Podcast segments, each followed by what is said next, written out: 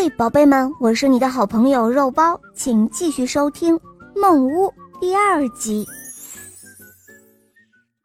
花蝴蝶看了毛毛虫一眼，嘲讽的一笑，他说：“呵呵，就你也想去对面的芳草地？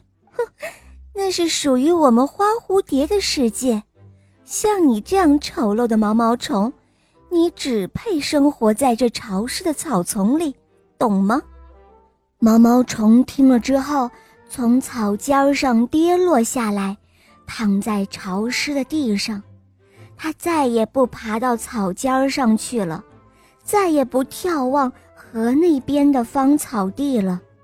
但是芳草地却成了它心中永远的梦想。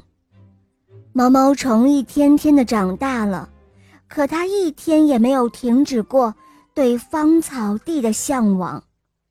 那可是他的梦想啊！他修了一座透明的梦屋。就是永房，他把自己关在里面做梦，不知在梦屋里睡了多久时间，也不知做了多少芳草梦。有一天，梦屋的门被打开了，从里面出来的不是丑陋的毛毛虫，而是一只美丽无比的花蝴蝶。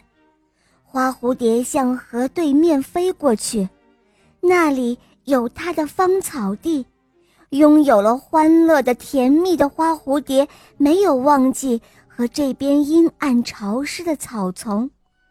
当它在花的舞台上跳累了，它就会回到这里，在那根草尖上，他也遇到了一条毛毛虫。可是花蝴蝶不觉得它丑陋，也不觉得它可怕。毛毛虫也是这样请求花蝴蝶，他说：“蝴蝶姐姐，请把我带到河那边的芳草地去吧。”花蝴蝶告诉他：“你有这个愿望很好，给自己造一座梦屋吧，到里面去做梦吧。